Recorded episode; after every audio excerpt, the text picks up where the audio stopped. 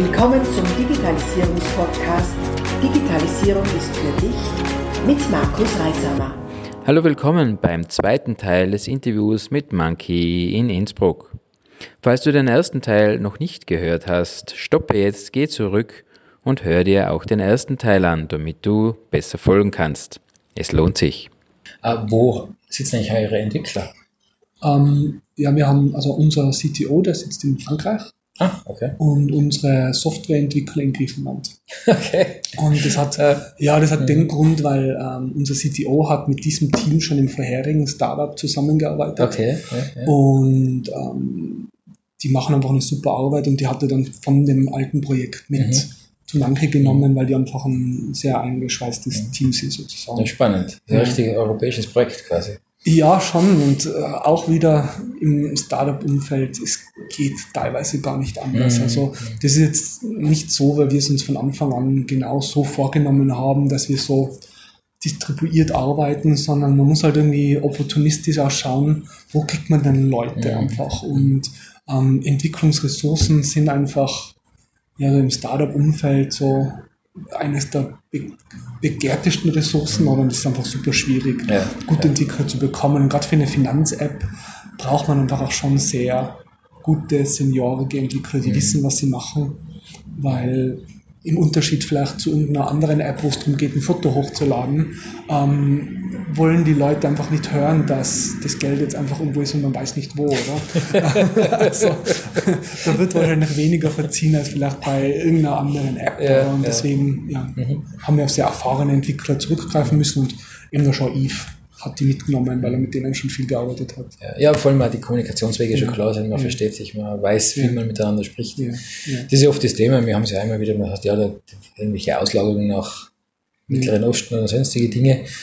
Die Kommunikation ist meistens mühsam, man kriegt irgendwas, nicht das, was man sich vorgestellt hat, etc. Ja, und auch, wie gesagt, auch wieder, also Entwickler, auch wenn man es gut absichert, ein Entwickler hat immer irgendwie vielleicht Zugriff zu sensiblen Bereichen, Mhm. oder? Und da war es für uns auch, einfach auch wieder wichtig, dass die Entwicklung innerhalb der EU stattfindet, Ja. auch wenn jetzt leider nicht alles in Österreich stattfinden hat können, aber jetzt irgendwie ins EU-Ausland zu gehen, war für uns sowieso eigentlich äh, nicht, nicht zur Frage gestanden. Ja, ja. Okay. Und eure Investoren stammen die auch Ja. äh, aus Europa oder sind die internationaler? Ja, also wir haben Anfang des Jahres haben wir mit einem Business Angel eine Finanzierungsrunde abgeschlossen. Das ist ein Deutscher, der in der Schweiz lebt, Okay. der ein Unternehmen von 1 zu 2500 Mitarbeitern Mhm. groß gemacht hat, es dann verkauft hat und seitdem eben von ähm, Real Estate, aber auch Startup Mhm. Investitionen lebt. Mhm. Und der war eben auch sehr von unserer Vision irgendwie überzeugt und hat das gut gefunden, was wir Mhm. machen. Mhm. Und das war so unser erster Risikokapitalgeber. Und parallel dazu haben wir eine tolle Hochtechnologieförderung von der AWS Mhm. bekommen. Das ist die AWS Pre-Seed, die eben vor allem diesen Aspekt interessant gefunden hat, eben dieses Nudging, also wie man. Daten dazu verwendet, um Menschen dazu zu bringen, mehr Geld für die Zukunft zu sparen. Okay.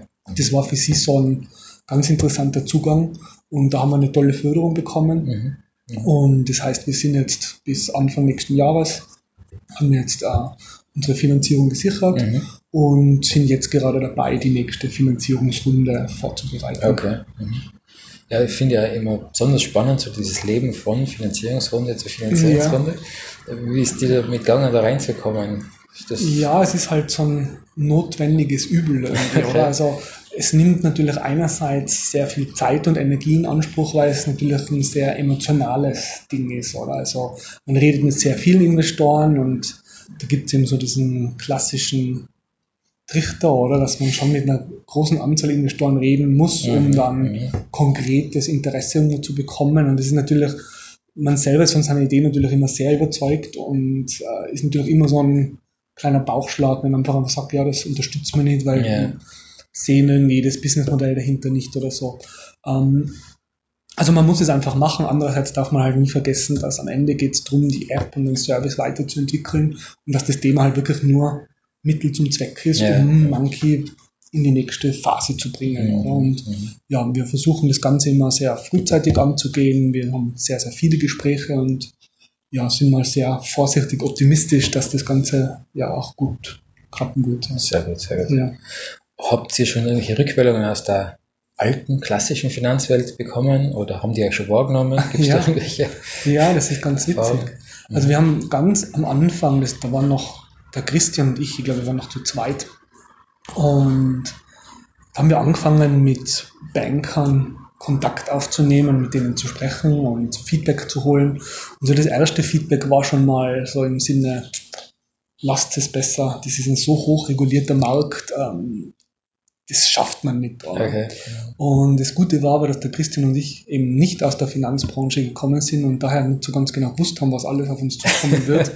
und wir haben halt dann einfach angefangen, daran zu arbeiten und so ein Problem nach dem nächsten zu lösen, bis dann auf einmal die App fertig war und mhm. alle diese Pflichtfelder abgehakt werden haben können.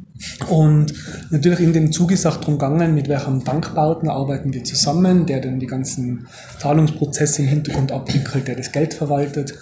Und das war natürlich als No-Name und kleines Startup super schwierig. Also wir haben zwar Antworten bekommen, aber dann war so zwischen jene Interaktion sind Wochen gelegen mhm. und da haben wir gewusst, da wird es super schwierig werden, irgendwie vorwärts zu kommen. Am Ende haben wir es dann geschafft, mit einem Partner mhm. wirklich das Ganze anzubinden und wie wir dann auf der, also angefangen haben, so, dass die App fertig wird, haben wir dann auch angefangen, stärker über uns zu kommunizieren und wie dann die App auf einmal am Markt war, sind dann auch Banken aufmerksam geworden auf das, was wir machen.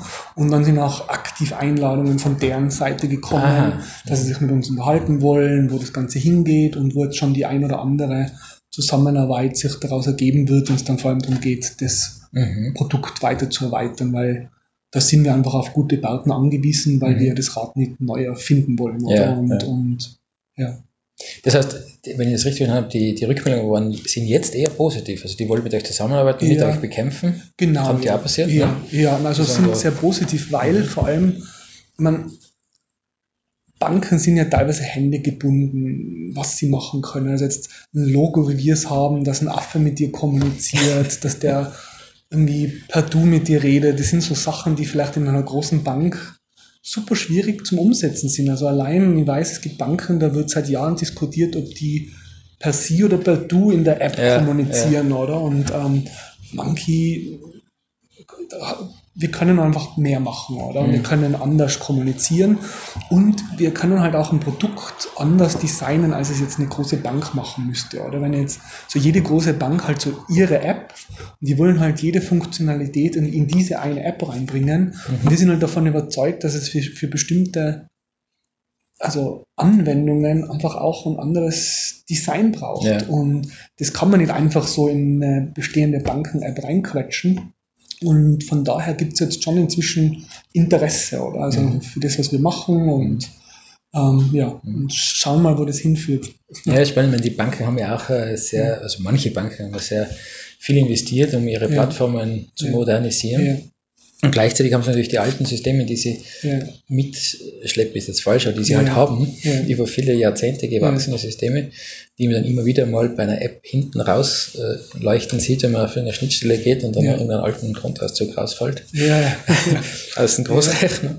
Ja. Ähm, und, und ihr könnt ja da recht uh, unvoreingenommen auf losgehen. Das ist ja das Schöne beim Neustart. Ne? Ja, und halt in Banken werden halt auch Systeme über Systeme gebaut, mhm. auch was das Thema Sicherheit angeht, oder? Das ist oft mal so ein Irrglaube, dass ein Startup weniger sicher ist als eine mhm. große Bank. Ähm, ich glaube, dass teilweise, und da will ich mir jetzt nicht zu weit rauslehnen, aber teilweise vielleicht ein Startup sogar bessere Voraussetzungen hat, weil man halt auf der grünen Wiese ein System von Anfang an auf, für die digitale Welt aufgebaut hat, mhm. oder? Und, von, und, und, nicht irgendwie Jahrzehnte alte Systeme irgendwie mitschleppen muss mhm. noch, oder? Die irgendwie übereinander gewachsen sind. Ja, also, ja. Ja. ja, ich habe da zwei Ansätze. Erstens mal, es gibt keine hundertprozentige Sicherheit, ja. nie und nirgends. Ja. Wenn jetzt jemand sagt, was ist entweder nicht besser ja. oder er lügt dann an. Ähm, was ich aber wichtig finde, sich dem Thema einfach zu stellen, weil wenn ich weiß, es kann was passieren, kann ich darauf einstellen. Gefährlich sind, wenn ich glaub, glaube, es kann nichts passieren und dann bin ich natürlich äh, vom Blitz getroffen. Ne? Äh, und das Zweite ist, dass je komplexer die Systeme, die wir uns da zusammenbauen in der IT und wir als IT-Gesellschaft meinen jetzt, desto weniger verstehen wir sie. Ja. Es gibt ohne, äh, wechselweise Abhängigkeiten, die wir alle nicht überblicken. Irgendeiner macht was, in guter Absicht, etwas mhm. zu verbessern. Ja. Und das hat dann in einem ganz anderen Land vielleicht sogar äh, gravierende Auswirkungen, ja. äh, Wirkungen, dass dort Systeme nicht mehr funktionieren. Und je, je klarer und einfacher die Systeme sind, desto weniger kommt es zu solchen Abhängigkeiten, mhm. weil ja einfach das System überblickbar ist. Ja. Also hast sicher recht, durch dieses Verschachteln und da bauen wir nur was drauf, aber das alte System bleibt, das wird man zwar ablösen, aber aus einem Grund ist dann doch nicht gegangen. Ja. Das machen wir dann einmal, so vor 20 Jahren hat man das gesagt, heute läuft es immer noch. Ja. Und so häufen sich natürlich da doch sehr komplexe Dinge an. Ja. Wenn man in der Bankwelt merkt was natürlich extrem, ja. Äh, ist allerdings, manchmal erlebt jeden Tag in der, in der Wirtschaft draußen, das ist ganz klar. Ja, und das Gute ist auch, wenn ich Apps von großen Banken verwendet, auch da gibt es immer wieder mal Bugs. Mhm. Also über die Bugs in der eigenen App ärgert man sich dann immer total, auch selbst wenn nur ein Button einmal nicht gut geht oder nicht schön ausschaut. Also das ist etwas, wo ich mich extrem ärgern kann über ja. mich selber. Und dann, Gott sei Dank, komme ich immer wieder so am Boden der Realität an, wenn ich mir große Apps anschaue und merke, die, da komme ich auch manchmal drei Tage lang nicht rein, weil ja, das nicht ja, funktioniert. Also, ja. Mhm. ja, spannend. Diese, das ist ja diese Erwartungshaltung, finde ich anders. Wenn ich, wenn ich jetzt sage, ich habe eine App, also eine mhm. klassische App am Handy oder ein Startup, mhm. irgendwie bei Apps nimmt man in Kauf, das Ding schaut jeden Tag anders aus, jetzt überspitzt ja. gesagt, und das geht schon ja. mal nicht. Ja. Wenn ich jetzt in eine, in eine klassische Bankensoftware reingehe und das ändert sich, dann ärgere ich mich. Ich, will, ich will das einfach nur das machen. Warum muss ich jetzt den Button wieder suchen? Ja, ja. ja und, und ich glaube, wir sind ja auch generell noch in einer Phase, wo ein großer Teil unserer Nutzer sind wahrscheinlich so klassische Early Adopters. Oder mhm. die, also uns gibt es ja noch nicht so lang. Das heißt, die, die sehen das, die wollen mit Apps herumspielen, die spielen mit vielen Apps herum und die für die ist es klar, dass etwas vielleicht, dass da mal ein Button nicht schön ausschaut mhm. oder mal was schlecht übersetzt ist oder mal, wenn ich was draufdrückt, das nicht sofort funktioniert. Ähm, wenn man dann wirklich in den breiten Massenmarkt ist, wie es halt die Banken sind, oder da wird halt dann viel weniger verziehen und ja. Mhm. Ja, es fängt ja da, ich habe es mit einer, einer Bankerin, die hat mir erzählt, ihre neue Werbekampagnen hat sie, hat sie von ihren Kunden Rückmeldungen gekriegt, aktiv, was für ein unmögliches Bild denn in der Kampagne verwendet worden ist. Ja. Dann denkst du, ja, okay. Und das bekommen wir schon auch, oder? Also okay. ähm, zum Beispiel, wenn wir jetzt auf Facebook was posten und Emojis im Text verwenden, mhm. haben wir auch schon Kommentare bekommen, dass ähm, bei so einem ernsten Thema, wie es nur geht, dort Emojis zu verwenden. Wo, wo ich mir aber denke, ja, vielleicht Vielleicht haben so viele Leute Berührungsängste mit dem Thema Finanzen, weil es so ernst und trocken ja. ist. Ja. Und wir haben uns halt bewusst dafür entschieden, anders mit dem Thema umzugehen. Und ja, dem, dem es gefällt, mhm. der ist herzlich willkommen. Und mhm. der, der sagt, ja, Emojis sind No-Go, da muss man dann sagen, okay, dann geh zu einer anderen Bank am besten. Ja, ja, ja. ja. Beim Schalter dann. Ja. Ich meine, das ist sowieso etwas, also man, den, den Fehler wir am Anfang natürlich als Gründerteam auch gemacht, dass man irgendwie jedes einzelne Feedback irgendwie sehr schnell mhm. am, Anfang, am Anfang noch persönlich nimmt, mhm. oder? Weil man will halt jedem irgendwie gefallen. Mhm. Sobald man aber dann irgendwie viele Nutzer hat, ähm, muss man dann irgendwann mal sagen, okay, es gibt Nutzer, also wir haben eine gewisse, uns für einen Weg entschieden und wir sind davon überzeugt, dass der gut ist oder dass der richtig ist. Und es muss schon gute Gründe geben, warum wir von dem Weg dann abweichen. Und dann gibt es eben Nutzer, die die finden es gut und dann gibt es solche, denen gefallen wir nicht und die, die haben halt andere ja. Lösungen dann, die sie nehmen können. Genau, ja. genau. Ja. Ich finde den Ansatz äh, gut, den ihr habt, dass ihr, also man, wenn man auf die Webseite geht, merkt man wirklich, dass solche Anliegen ist, wirklich über Geld aufzuklären. Auch im Blog schreibt sie ja nicht nur über Apps, sondern ihr schreibt ja. wirklich über, über, über, das ist einfach schon Gelderziehung, was ihr da betreibt, oder Geldaufklärung. Und äh, das ist meiner Meinung nach ein extrem wichtiges Thema, weil natürlich diese Sprüche, Geld macht nicht glücklich und so weiter. Ja. Vielleicht, weiß ich nicht, aber kein Geld macht auf jeden Fall unglücklich. Ja. Das ist definitiv, da bin ich ganz bei dir, dass das sehr große Auswirkungen auf Gesundheit und überhaupt auf unser allgemeines Wohlbefinden hat. Ja, und, und Finanzwissen am Ende ist es Konsumentenschutz. Also, mhm. wenn, ich, wenn ich sehe, wie wir teilweise manipuliert werden, wenn es darum geht, Produkte zu kaufen, mhm. oder? Und irgendwie je mehr ich darüber verstehe, umso mehr kann ich auch reflektieren, was passiert jetzt gerade mit mir dort, oder? Mhm. Also wie mir Optionen präsentiert werden und wo, wenn man sich mit der Thematik beschäftigt, man genau Mechanismen sieht, warum gewisse Optionen jetzt so und so mhm. dargestellt werden, weil man halt einfach über Jahre gelernt hat, dass man Leute magnetisch irgendwo hinziehen kann, oder? Mhm. Und Und wir versuchen halt darüber zu schreien, schreiben mhm. und ja, bisschen mehr aufzuklären, wenn es darum geht, wie man gesündere Geldgewohnheiten bilden kann. Ja. Und das ist ja allgemein gültig, also diese, diese ja. Geldungesundheit ja. betrifft ja alle Einkommensschichten. Ja, wenn, man, wenn man hört, dass da jemand mit wirklich astronomischen monatlichen Gehältern gerade und gerade über die Runden kommt, weil es halt trotzdem am Monatsende weg ist oder vielleicht schon davor. Ja. ja, das ist interessant, weil man glaubt oft, das ist wirklich die untere Einkommensschicht, aber es gibt Leute, die verdienen super viel. Wenn die aber aus welchem Grund auch immer nicht mehr arbeiten können, fallen die in ein Riesenloch, weil die null Puffer irgendwo aufgebaut haben. Die haben zwar Schränke voller Anzüge, Dollar, aber haben keinen Buffer, oder? Und, mhm. und das ist halt etwas, wo zum Glück der Christian und ich, so als die zwei ursprünglichen Gründer, wir ticken da sehr ähnlich. Wir sind schon seit wir jung sind, beschäftigen uns sehr massiv mit dem Thema, sind selber gute Sparer und haben es auch geschafft, uns selber einen Finanzbuffer aufzubauen, damit wir das, was wir machen, jetzt überhaupt machen können mit mhm. Frau und Kindern. Oder? Also mhm. ähm, denen muss man ja auch irgendwie die Sicherheit geben können, dass wenn, wenn das sollte manche aus welchen Gründen auch immer irgendwie nicht funktionieren, mhm. oder dass, dass wir dann nicht massive Probleme haben, ja, oder? Sondern, ja. Mhm. und das geht auch nur, wenn wir, dadurch, dass wir uns selber einen Buffer irgendwie mhm. erspart haben, sozusagen. Ja, sonst wird die Emotionalität gleich noch stärker, ja, ne? wenn ihr ja, persönlich extrem abhängig seid. Ja, genau. wenn, wenn ich weiß, irgendwie das, wir haben noch drei Monate und danach haben wir Riesenprobleme mhm. oder so, weil gar keine Buffer mehr da mhm. sind, dann dann glaube ich, dann wird es schwierig. Also, ja, ja. das kann ich gut nachvollziehen, ja, ja. glaube ich. Du hast ja gesagt, äh, du, bei dir hat sich familiär was geändert und dann hast du eine sichere Arbeitsstelle aufgegeben und bist, hast das Startup gegründet. Ja. Das ist ja äh, ein spannender Schritt. Ne? Ja. Äh, sonst ist es ja oft so, dass man dann nach mehr Sicherheit ähm, strebt. Du hast gedacht, ah was, jetzt gehen wir ins Risiko. Ja, ich meine, das, also ich bin jetzt nicht der Mensch, der total äh, unkalkulierte Risiken eingeht. Also auf der, wie gesagt, auf der einen Seite habe ich mir über die vielen vergangenen Jahre einen Buffer aufbauen können, wo ich sage, also ein Teil davon ist für Monkey und ein Teil habe ich noch als Buffer, dass wenn alle Stricke reißen, habe ich noch eine gewisse Zeit, um über die Runden zu kommen und in der Zeit traue ich mir zu, einen Plan B irgendwie zu entwickeln. Mhm. Das war natürlich jetzt auch wichtig, meiner Frau und dem Kind gegenüber diese Sicherheit äh, geben zu können. Mhm. Auf der anderen Seite ist halt auch so, dass in einem, Großkonzern zu arbeiten, heißt jetzt nicht unbedingt auch, dass man dort immer viel sicherer lebt. Also mhm. ich war dort in einer, einer Senior Management Position und dort kann es nach jeder Umstrukturierung kann es passieren, dass aus welchen Gründen auch immer man einfach ausgetauscht wird. Aber das ist üblich und das heißt jetzt nicht, also das heißt nur weil ich in einem Konzern war, heißt das jetzt nicht, dass ich da total am sicheren Stuhl war und von mhm. dem her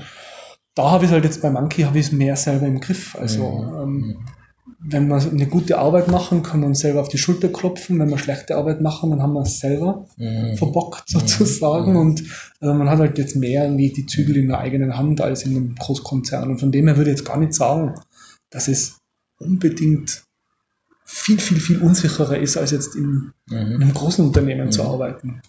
Also ja. hast du die Verantwortung wieder zu dir geholt und meine Selbstverantwortung gegangen. Ne? Ja. Und hast du dadurch auch mehr Gefühl der Freiheit gekriegt, weil du es mehr selber im Griff hast? Ja, und es macht halt einfach also ein sehr befriedigendes Gefühl, irgendwie einfach was von Null aufzubauen oder mhm. zu wissen, vor einem Jahr waren es zwei Leute mit einer Mission und jetzt haben wir eine App, haben Kunden, haben Mitarbeiter, haben Investoren und kriegen medial Aufmerksamkeit. Also das, das macht Spaß mhm. Mhm. und fühlt sich gut an und ja, hoffen, dass wir noch viel solche Erfolgserlebnisse haben werden in den nächsten Jahren. Ja, cool. Ja. Super. Weil du sagst, nächste Jahre, gibt es noch irgendwas, was du uns äh, aus der Zukunft erzählen möchtest? Ja, für, also, meine, für uns ist irgendwie, wir haben so eine theoretische Roadmap oder wir sagen, das, da wollen wir hin und wie schon gesagt, man muss da am Weg doch einiges an Flexibilität mhm. irgendwo ähm, haben. Für uns ist jetzt natürlich wichtig, für eine App ist es immer wichtig, viele Nutzer in die App zu bekommen. Das heißt, das ist so ein großes Thema, wo mhm. wir einfach viel probieren und, mhm. und auch noch viel probieren werden. Auf der anderen Seite natürlich die Weiterentwicklung der App. Oder? Also mhm. das Thema Sparen ist für uns jetzt so die Version 1 der App sozusagen und wir wollen einfach jetzt dann weitere ähm, Services mhm. und, und, und Features dranhängen, mhm. wo ich glaube, dass da noch was, noch richtig tolle Sachen kommen werden. Ja. ja, cool. Ja. Ja, Martin, dann sage ich vielen, vielen Dank Danke für deine Zeit. Gell? Danke Wir werden euch natürlich verlinken. Und äh, wünsche dir für eure Mission wirklich alles Gute. Ihr habt da viel vor und was Wichtiges vor. Dankeschön, freut mich. Danke, dass ich über manche erzählen habe dürfen. Ja, gern, danke dir. Danke. Bis dann, wenn es wieder heißt, Digitalisierung ist für dich. Abonniere doch gleich unseren Podcast und vergiss nicht, eine 5-Sterne-Bewertung abzugeben.